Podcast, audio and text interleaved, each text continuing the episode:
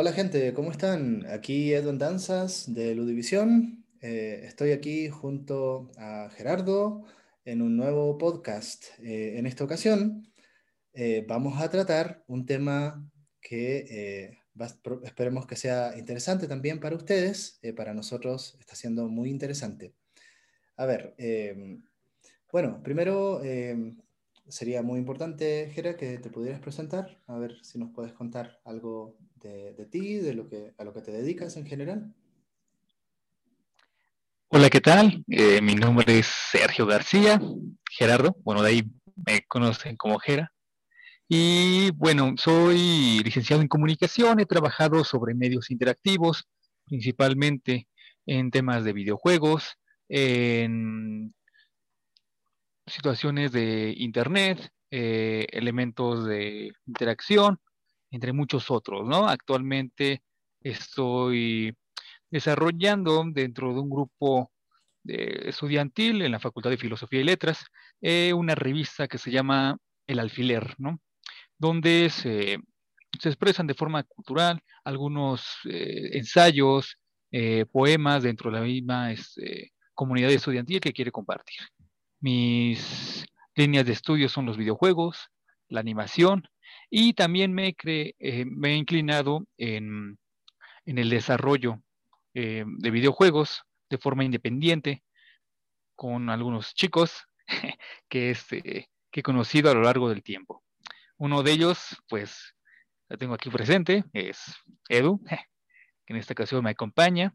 Y pues vamos a darle paso al podcast, a ver qué, sucede en esta ocasión. Vale, vale. Bueno, mira, em, esto tiene que ver con juegos de estrategia, básicamente. ¿no? Em, hay, Hubo una época dorada, ¿no? Donde la gente empezaba a jugar, sobre todo en los 90, en el computador, ¿no? Eh, partimos con Dune, salieron los RTS, los juegos de estrategia en tiempo real, y eh, eh, paralelamente empezó a salir otro género parecido de este tipo de juegos de estrategia, que tiene que ver con los juegos de Sid Meier. ¿no? Eh, muy famoso, sobre todo, el juego de, del Civilization. ¿no? Entonces, este podcast, por lo que empezamos a, a, plantear ¿no? en, en, la preparación, surge un poco de, de una duda ¿no? importante. ¿Qué pasa cuando en este tipo de juegos se representan culturas latinoamericanas? ¿no? Eh, o culturas prehispánicas. ¿Qué pasa eh, cuando, ah, si, les ha tocado jugar, por ejemplo, algún Civilization? Eh, ah, mira, vamos a jugar con los aztecas, vamos a jugar con algún pueblo, normalmente que corresponde muchas veces a la, periferia del mundo, ¿no? esa experiencia es un poco lo que nos mueve a, discutir sobre, este tema. Eh, ¿Cómo ha sido tu experiencia, Gera, con este tipo de juegos? Ha sido bastante interesante, eh, principalmente porque a partir de ellos, los mensajes que se presentaban en algún momento no me los esperaba, debido que en mi adolescencia, aproximadamente como de los 15, este, 14 años, el primer juego con el que tuve una, mm, una formación con respecto a la estrategia fue Civilization, el número uno, y eso fue a partir de un primo que lo estaba jugando en su computadora. Bueno, en aquel tiempo pues, eran las computadoras grandes, con el monitor grande, todo, ¿Te iniciaste con Civilization? Fue casi todo grande, entonces... sí, entonces fue uno de los juegos que mm, a pesar de no tener en aquel momento un computador, siempre cuando iba acá con mi primo, pues constantemente pues, lo jugábamos, ¿no? Entonces, me parecía muy interesante la forma de la representación de, por ejemplo, del mapa, ¿no? Un mapa mundial donde ya al inicio, pues, solamente tenías una pequeña parte de tierra, alrededor toda, totalmente una oscuridad, y como vayas avanzando, se iba ampliando el mapa. Y lo curioso que el mapa no solamente era de la formación de, de los países y los continentes, sino también presentaban ríos, presentaban algunas este, formaciones ya de terreno. Y fue, fue interesante porque a pesar de que tenía como un, bueno, yo, yo en aquel momento lo recuerdo como un, este, con unos gráficos estupendos, ¿no? Ya cuando los comparo con, con la actualidad, lógicamente, eh, por el cambio y el constante, la constante evolución de los gráficos, este, se muy distintos a como uno lo recuerda.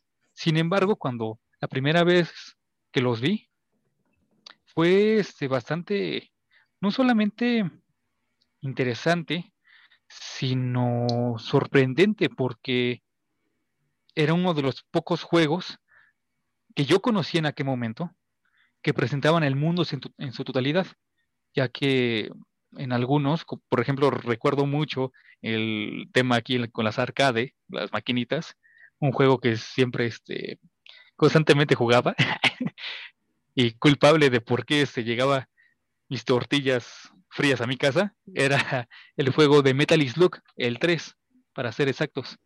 Ese juego, pues, totalmente es un escenario que va caminando el personaje de izquierda a derecha y este de fondo ves algunos objetos, ves algunas cosas que puedes identificarlos quizás como de Oriente Medio o de Japón, sin embargo, no te lo presentaban en un lugar específico como de aquí estás, ¿no? Sino que daba como a la alegoría, ¿no? Como imaginándotelo.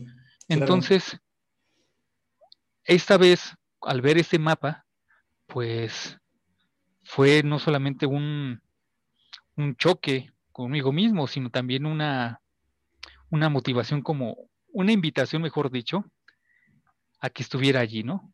Porque fue como una especie de, de bueno, para mí en aquel momento lo, lo semejaba mucho con, con Google Maps, que estaba creo que apenas en sus en su evolución ya hasta el momento de hoy.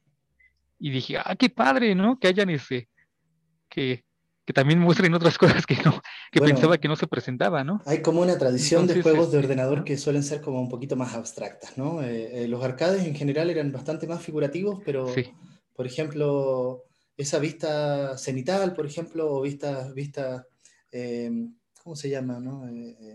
como en diagonal, no, no, recuerdo el término ahora, ¿no? Eh, cuando jugabas Diablo 1, bueno, tiene un poco ese tipo de vistas, pero yo creo que lo, lo, interesante, por ejemplo, de Civilization es eh, el género, ¿no? Cómo empieza a fundar un, género distinto de juego, ¿no? Eh, el género de, lo que después se va a, llamar 4X o Grand Strategy. Ahí hay un tema también que, creo que sería importante hacer la distinción entre estos temas, ¿no?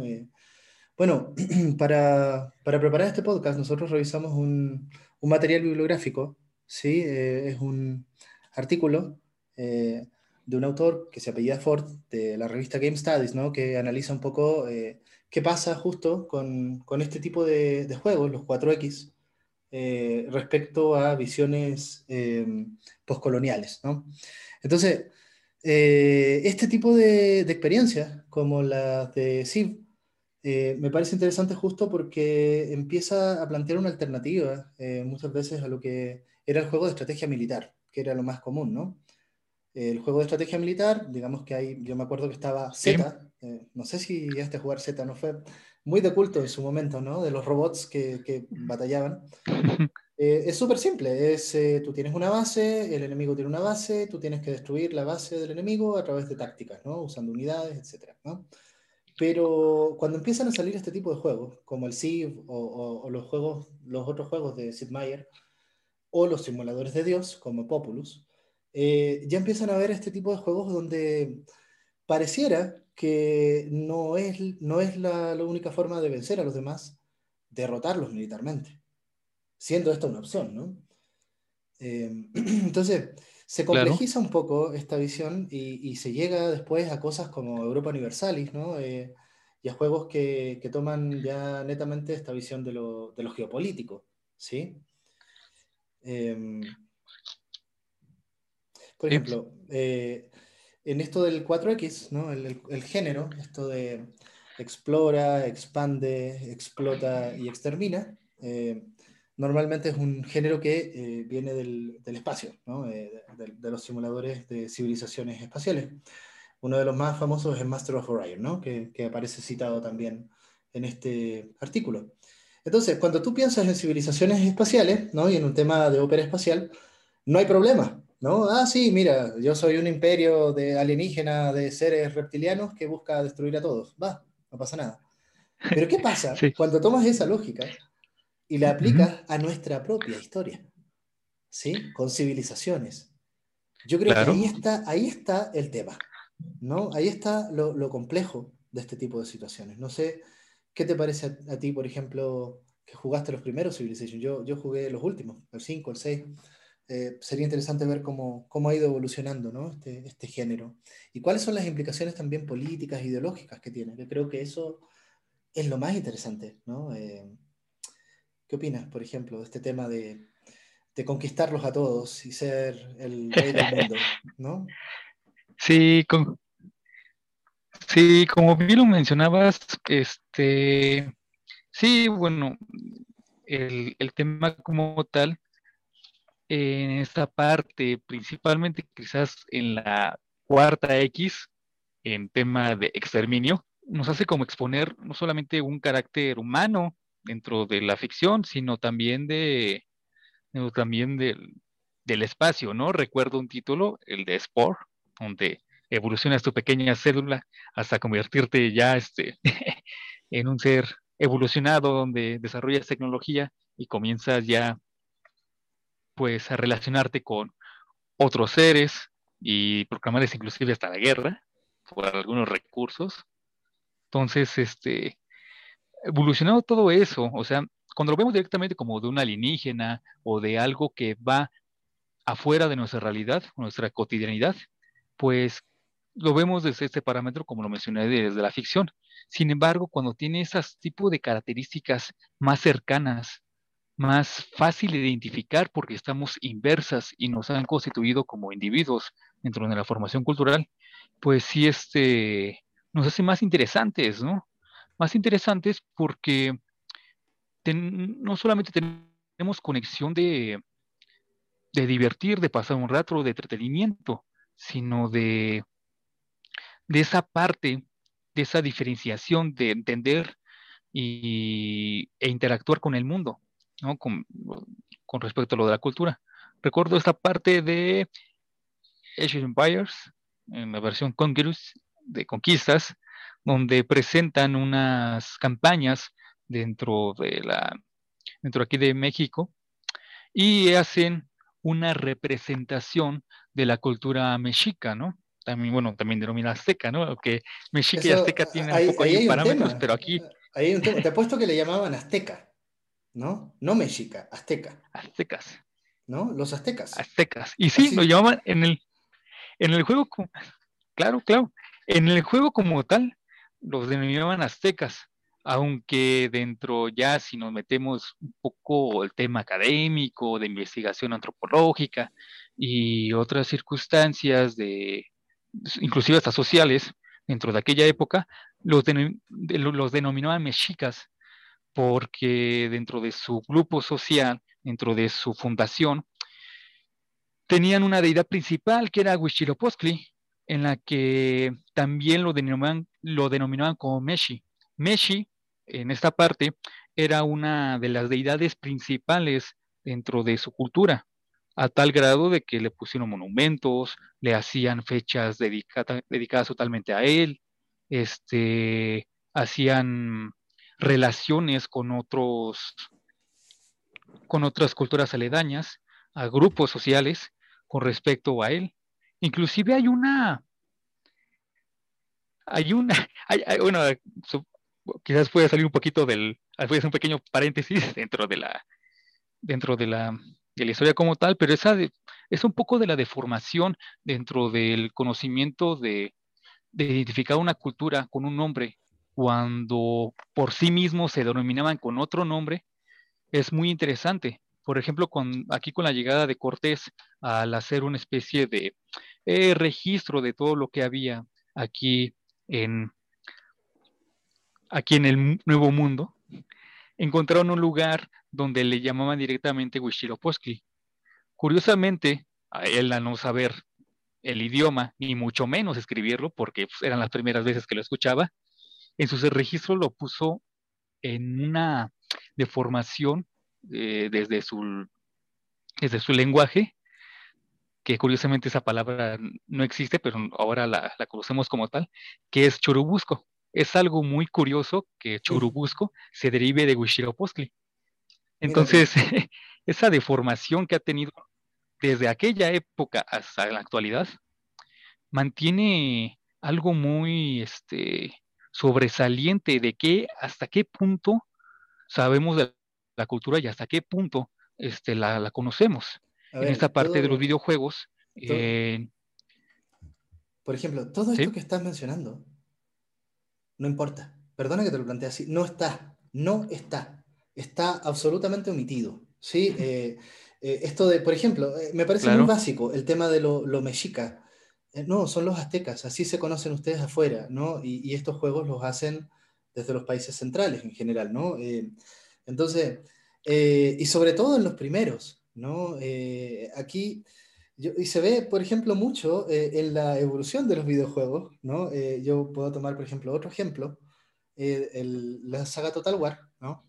Si tú comparas Medieval Total War 1 con Medieval Total War 2, en el 1, los, la, facción de los árabes en España y en el, norte, digamos, de, de África, se llaman los moros, ¿sí? Eh, pero en el 2 no se llaman así, porque después se dieron cuenta que, a ver, espérame, los españoles le llamaban moros a ellos, ¿sí? Ellos no se llamaban así. Em, entonces, fíjate que ha, ido evolucionando un poco esto. Yo lo veo en este tipo de sagas, ¿no? Eh, por ejemplo, en el Roma Total War, que lo estoy jugando en estos momentos, ¿no? Eh, yo jugué Roma 1, ahora estoy jugando Roma 2. los nombres genéricos, ¿no? Los escitas, por supuesto que son puros nombres que los, los eh, romanos llamaban a ese pueblo los escitas, pero ahora, eh, momento que ahora sí están identificadas todas las tribus, digamos, balcánicas con sus distintos nombres. Hay como una presión por complejizar ese tema, ¿no? Eh, pero a ver, justo me parece muy importante plantear la diferencia entre los juegos 4X y los Grand Strategy, ¿no?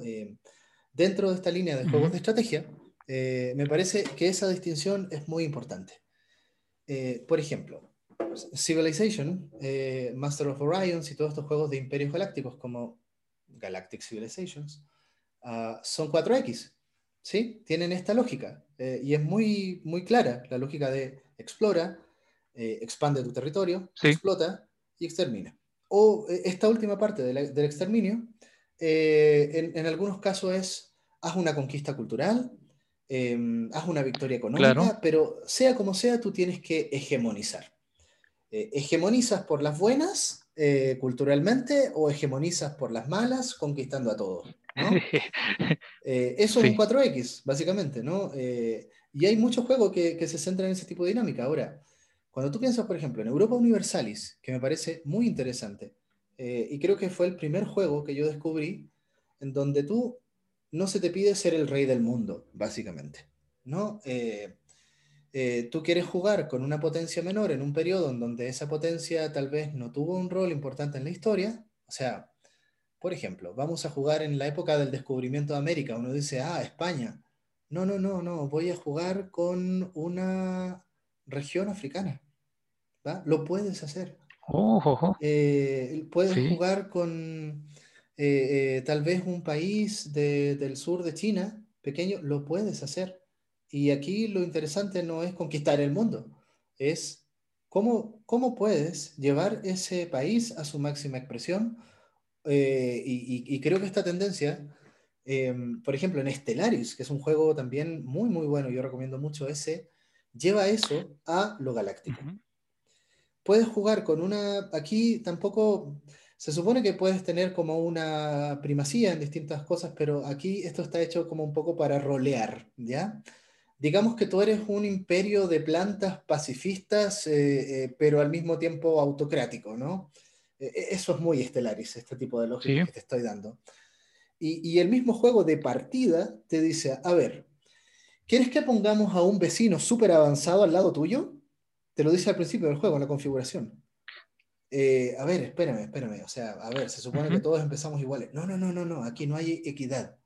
Sí, aquí de repente te va a tocar un escenario en donde por los azares de la cosmopolítica, te, ah, te tocó un imperio belicista al lado y como tú eres pacifista extremo, no puedes hacer guerra, te conquistan. Perfecto, te conquistaron. Ahora eh, tú eres esclavo, ¿sí? Y tienes que eh, vivir eh, una historia de esclavitud.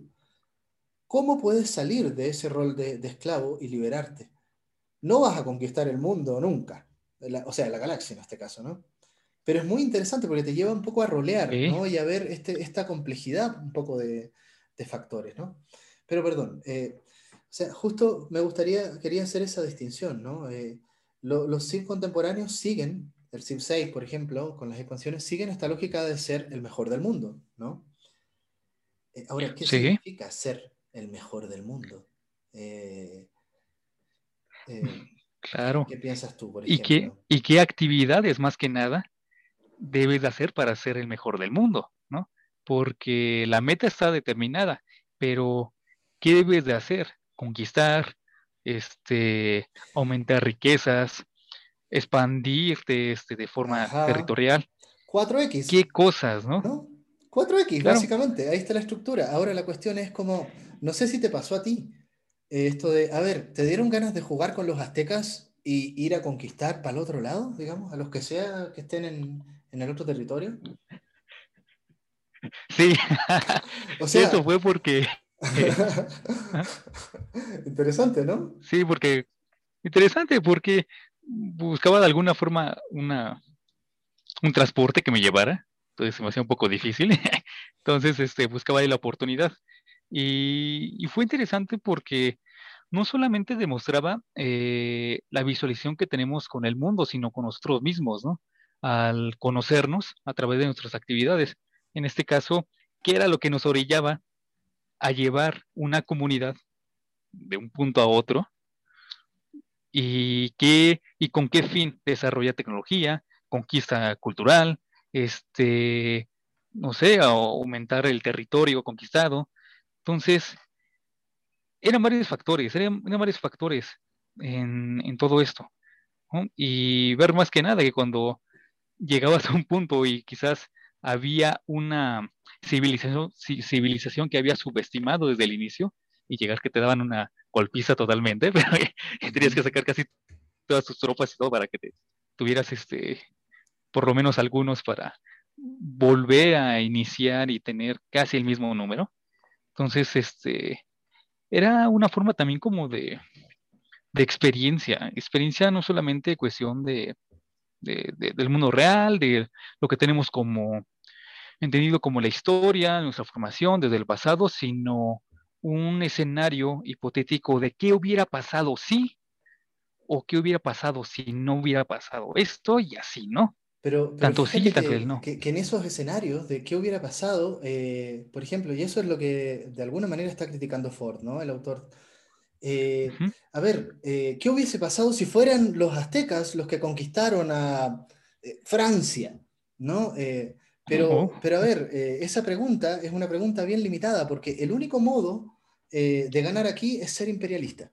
¿Sí? Y ahí está la gran crítica de este autor. O sea, imperialista blando o imperialista duro. Imperialista ganando, teniendo hegemonía tecnológica, hegemonía cultural, eh, o matándolos a todos, básicamente, ¿no? Entonces, o siendo el elegido, digamos, pues, por no sé cuánto tiempo, líder de las Naciones Unidas, ¿no? Que es la victoria diplomática. Entonces, eh, el determinismo tecnológico, por ejemplo, ¿no? Y fíjate que el, autor aquí como que se centra en Civilization 5, eh, que, salió hace como 6, 7 años, si, si no tengo mala memoria. o sea, todos de alguna manera pasan por eh, el determinismo tecnológico occidental. O sea, eh, y, yo, por ejemplo, que ahora yo jugué el 5, jugué el 6, en el 6 yo digo, a ver, eh, ¿desde cuándo que hay pólvora? Desde el Renacimiento. O sea, están, a ver, fines de la época medieval, principios del Renacimiento, hay pólvora, ¿sí? Vale, Esa, es la, visión occidental. Los chinos tenían pólvora desde hace mucho, mucho tiempo, ¿no? Entonces, sí todos pasan por ese tema. Y lo mismo, o sea, imagínate, lo que, lo que encuentro interesante si es el giro de Civilization 5 a Civilization 6. Hay dos cosas que me gustaría señalar ahí. Primero, aunque hay un determinismo en términos de, de las eh, eh, épocas, de ah, edad antigua, eh, edad clásica, edad medieval, renacimiento, y todos van a pasar por la misma secuencia, llegando hasta la era atómica y la era de la información, sobre todo en la expansión del 6, introducen una mecánica muy interesante, que son las edades oscuras, las edades normales, las edades de oro, y las edades épicas, ¿sí? Y eso tiene que ver con cuántas hazañas eh, realizas, por ejemplo, en una edad. Entonces, eh, ¿qué pasa? Que puede que tu civilización, por cómo se fue desarrollando em, en la época medieval, que para el occidente fue una época oscura, sea una época dorada para ti, ¿no? Entonces, claro, es la época medieval con esas tecnologías, pero para ti tienes muchos bonus porque para ti es, es una época que va a tener una cierta ventaja. ¿no? Entonces, tú piensas, por ejemplo, en el renacimiento islámico del siglo X eh, eh, después de Cristo. O sea, cuando Europa eh, estaba en el medioevo, todos los países del Islam con la expansión árabe estaban bastante más desarrollados, ¿no? Y yo planteo un poco ese tema del renacimiento árabe, que fue anterior al renacimiento europeo. Entonces, de alguna manera el 6 tiene esa mecánica que permite eso, ¿no? Y lo segundo que quiero plantear del 6, que me parece extraordinario, es la victoria religiosa. Eh, en el 6 eh, ponen esa nueva forma de victoria, está la victoria religiosa. Sí, o sea, me parece súper interesante porque eh, del 5, y no sé cómo serán los primeros, a ver si lo puedes recordar, pero la religión, en el Renacimiento, eh, había muchos sistemas que te permitían transformar fe en ciencia y cultura, ¿no? Entonces la religión estaba por ahí, pero cada vez era menos importante y no había forma de ganar el juego con, una, con la religión. Pero en el 6 sí, en el 6 sí, tú puedes tener una victoria religiosa, teniendo tu religión expandida por un porcentaje de, ciudades, por ejemplo, ¿no? ¿A qué alude eso? Claro. ¿Y qué tal la visión del Islam en la actualidad? ¿no? Exacto. Sí, sí, sí. Porque, bueno, en el tema del juego y de la religión, pues es bastante importante porque no solamente es una comprensión dentro, como lo mencionabas, de creación tecnológica, sino también inclusive de relación dentro, dentro de tus personajes, ¿no? En este caso, si tenía suficiente poder la religión, o de plano el ejército, o el, ejército estaba a cargo de la religión, o de plano tenía como una relación, este, pues entre amor y odio dentro de tu grupo. Sin embargo, en esta parte del 6,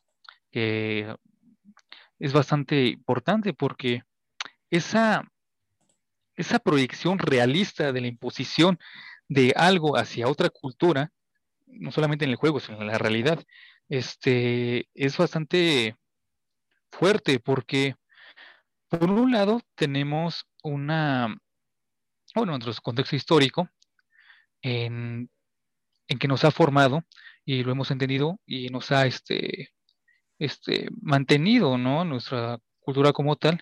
Y por otro lado, tenemos esta, podríamos determinarlo como una herramienta, un escenario virtual en el que nosotros realmente elegimos qué es lo que pase, ¿no? Aunque en ocasiones no, porque terminas, este, eh, no sé, otro grupo cultural viene, te invade, o tienes una relación que no te esperabas, ¿no? Y puede ser que te beneficie o inclusive este que te, es que te limite en varias cosas. Entonces, esa, mm, esa muestra de tu, responsabilidad dentro de un dentro de una nación, por así decirlo, o estado-nación en el que se pueda crear durante el juego, es este, como lo mencionaba, es conocer de ti mismo, ¿no? Qué autoritario eres, qué tan liberal, qué tan este conservador, qué tanto estás con respecto a la a la relación de la gente? ¿Qué es lo que más te importa? Bueno, es rolear, es rolear. O sea, yo, yo puedo. Es rolear, sí, claro. Yo puedo jugar a Star Wars y ser del Imperio y no por eso voy a ser fascista, digamos, en la vida real. No, no, no voy a conocer mi lado fascista, sino que voy a, digamos, jugar. Y eso es lo bueno que tiene el videojuego, que tú puedes ser fascista sin problema en un videojuego, ¿sí? Puedes ser un dictador despótico y violento, y ahí está, y, tienes ese escenario. Ahora, ¿cuál es la fantasía, de alguna manera, que esta fantasía de conquistar a los europeos siendo, siendo los aztecas, ¿no? Eh, a mí me llama mucho la atención, ¿no? En, un momento este autor, ¿no? Plantea, citando a alguien esto de, mira, en Civilization, ¿cómo, ¿cómo, lo dice? Cualquier civilización puede llegar a ser Estados Unidos. Me parece notable. Eh, creo que se trata precisamente de eso, ¿no? Eh, cualquier civilización puede llegar a ser Estados Unidos. pero no hay otra opción, ¿no? Y ahí está el límite. Entonces, de repente, fíjate, ¿no? Cuando las mamitas y los papitos, ¿no? Que no conocen muchos videojuegos, hablan de, oh, mi, niño está jugando videojuegos violentos, mira cómo le revienta la cabeza con una bomba, ¿no? Qué peligroso, ¿no? Qué eh, no sé si alguien ha pensado en lo peligroso que es jugar Civilization, ¿no? Eh, en términos, para niños, digo yo, ¿no? Eh, a ver, no, no sé si no, es, algo mucho más sutil en ese sentido, ¿no? Eh, eh, y, llama la atención justo eh, que, este juego lo planteen algunos profesores de historia, ¿no? Como, oye, una forma de estudiar historia, ¿no? conocer, no sé si te acuerdas, por ejemplo, en el, en el texto hacían una, una, una, observación bien interesante, ¿no? mira, no, no, no, no, no, no estudies historia con Civilization, pero esto puede ayudarte y puede ayudar a los niños, sobre todo de primaria, a entender lo complejo que es la geopolítica. ¿Sí? Claro. Y en ese sentido encuentro que tiene un potencial, ¿no? Eh, mira todos los factores que están cruzando. La economía, que la cultura, que la religión, que la tecnología, que la política, que, las relaciones internacionales, que la geografía, ciertamente, ¿no? Ciertamente. Eh, y en ese sentido, pero fíjate el criterio que se necesita, ¿no? Para esto, eh, en términos de que, así como se necesita un cierto criterio para entender que, GTA es una parodia eh, y es una crítica a, la, vida estadounidense y, a la violencia que está ahí, se necesita mucho criterio también para entender que Civilization es un, es un juego imperialista donde, mira, trata de no, esto no es nuestro mundo, ¿vale? Eh, esto no es nuestro mundo, esto es otra cosa, ¿va? Es una ficción, ¿no? Claro.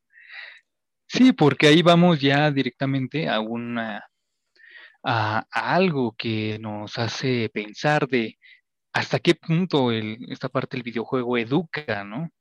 Hasta qué punto es este enriquecedor dentro de unos este, conocimientos esperados, ¿no?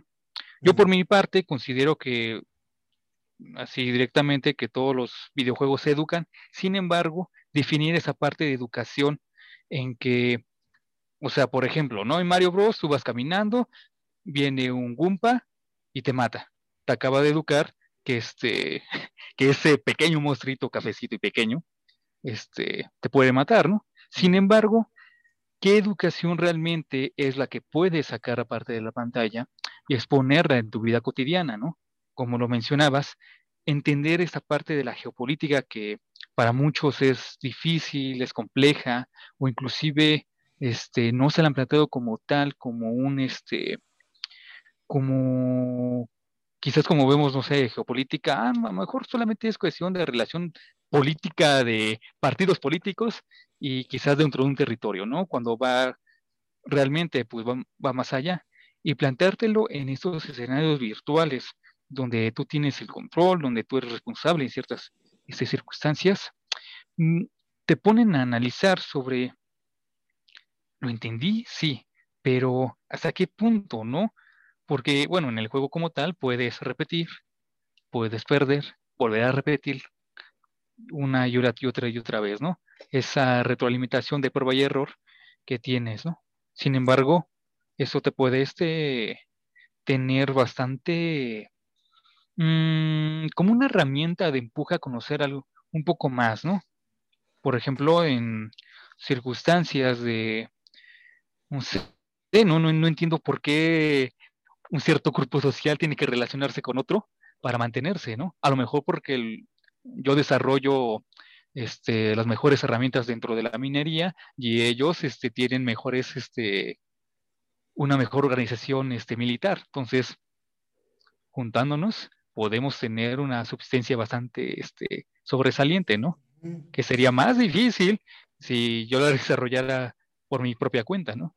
Ahora, por ejemplo, para ir ya cerrando el podcast, ¿no? Eh, fíjate, eh, esa crítica, oye, todos vamos a tener que reproducir esta historia, eh, y cómo, por ejemplo, promete mucho Humankind, que es un juego que, que, va a salir en los próximos meses, ¿no? De, de Amplitude, que, que, que, es como la competencia de Civilization, ¿no? Y si tú ves los trailers de Humankind, son paródicos, son todo un chiste, son oh, mira, hay una indígena de no sé qué lugar, pero que quiso conquistar a los, a los franceses, ¿no? Y, y, empieza y juega con eso, de tal manera de que no te lo tomes en serio, ¿no? Me parece muy interesante el enfoque.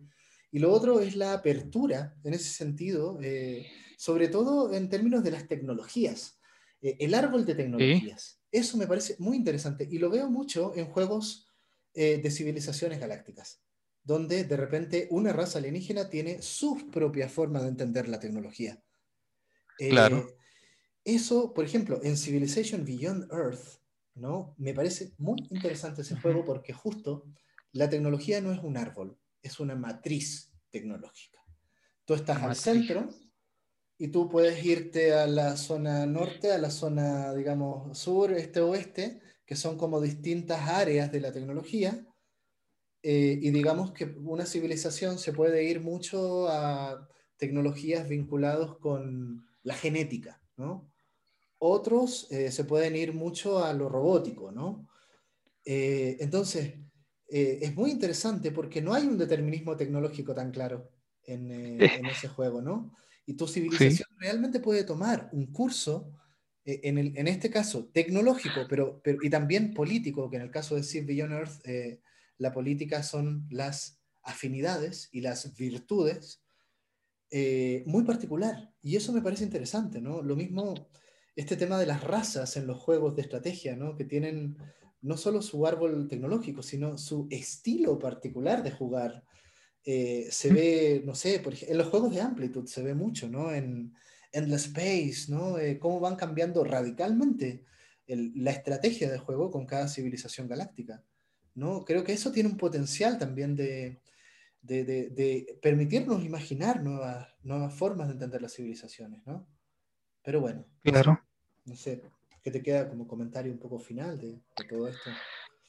Vaya, hmm, bueno, ha sido muy, muy enriquecedor esta, esta plática, exponiendo la forma de comprender más allá de nuestra visualización, como lo mencionabas, en esta parte de videojuegos de, de estrategia, esta parte de, ya sea de parte galáctico, o incluso aquí dentro de una zona geográfica eh, determinada, ya sea inventada en, dentro de alguna ficción o basada dentro de la realidad, nos muestra que hasta qué punto podemos tener una organización, hasta qué punto podemos tener una, una, una formación dentro de nuestros individuos, nuestros personajes, dentro de sus necesidades, dentro de sus herramientas, dentro de lo que ellos consideran este, importante, y de allí